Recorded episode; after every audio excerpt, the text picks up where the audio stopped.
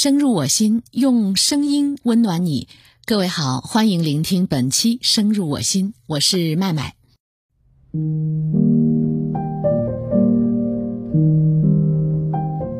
七零八零后对张小泉这三个字应该都不陌生。从记事起，爸爸那把沉甸甸的钥匙串上就一直串着一把折叠小剪刀。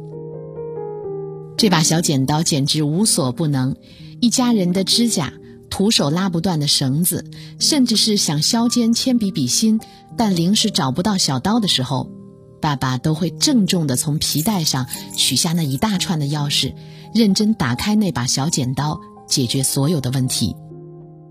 而用好剪刀，他会找一张干净的纸擦拭剪刀的刀刃。用同样的慢节奏关闭剪刀，重新把钥匙串挂回腰间。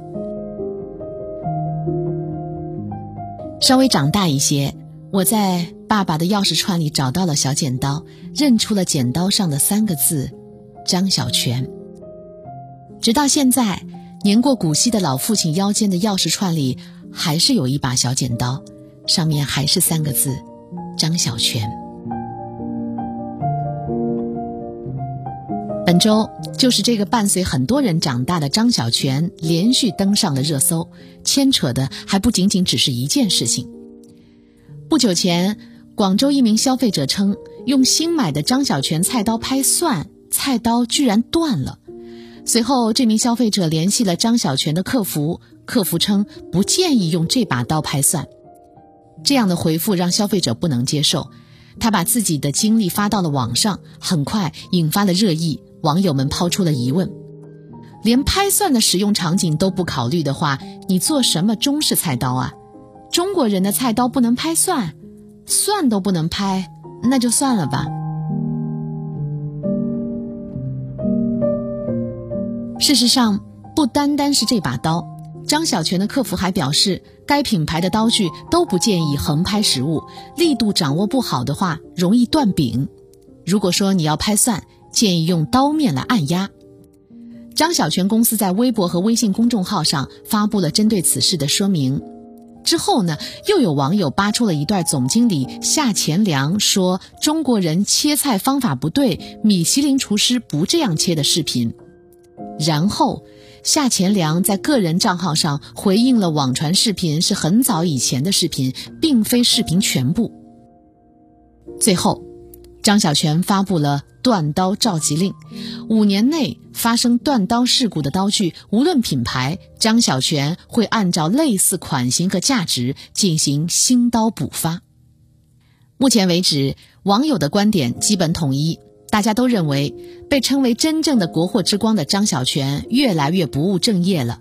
二零二一年的销售费是研发投入的五倍，再加上这个事件，很难不让人怀疑。如今的张小泉还在认真做刀吗？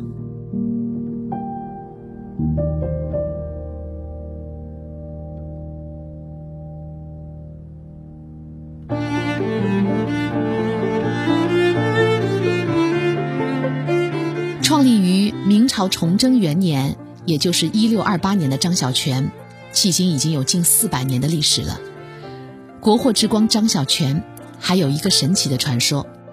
传说有一个张铁匠，因为母亲生下他时扑通一声掉进了泉水里，故此取名张小泉。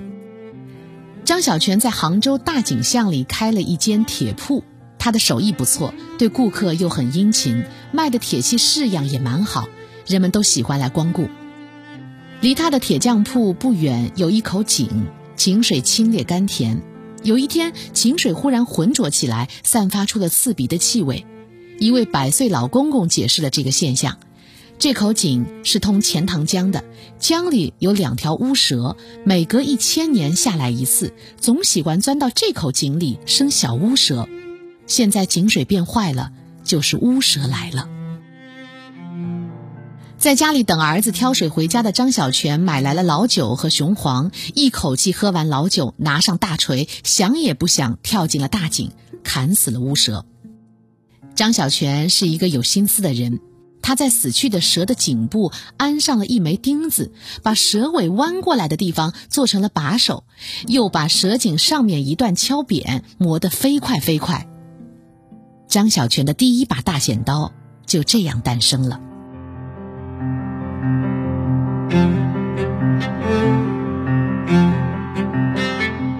民间传说里，张小泉剪刀的来历就是如此神奇。老百姓用故事的形式来反映剪刀的特征，歌颂和赞美剪刀业的代表者张小泉的勇敢和才能。面对这样的老字号，我的内心泛起的不是质疑和批评，而是保护和爱惜。张小泉这把带着。江南独有的历史底蕴和文化的老剪刀，不仅仅是几代人共同的回忆，更是数百年时代变迁的见证者。这把老剪刀不仅承载着中华民族的工匠精神和优秀的传统文化，更镌刻着一个国家的底蕴和记忆呀。都说大国工匠难能可贵，无论是市场形象还是消费者的口碑，其实张小泉是一直在努力的。也正是张小泉一代又一代人的努力，一代又一代工匠的精神传承，还有广大消费者的厚爱，才让这位老者久久的陪伴着我们。既然是依靠大家一起捧起的老字号，我们更应该给予的，应该是保护和爱惜吧。张小泉虽然只是一个品牌，只是一把老剪刀，但是因为他实在是太老了。老的仿佛是一位老者，经历时代变迁、坚守着的老者犯了一些错误，那么我们该做什么呢？我想，应该是给这位在坚守、在进步的老者一点空间，或者是一点时间，让他好好的去总结、去反思，也许能让他陪伴我们更久一些吧。以上就是本期深入我心，我是麦麦，下期见。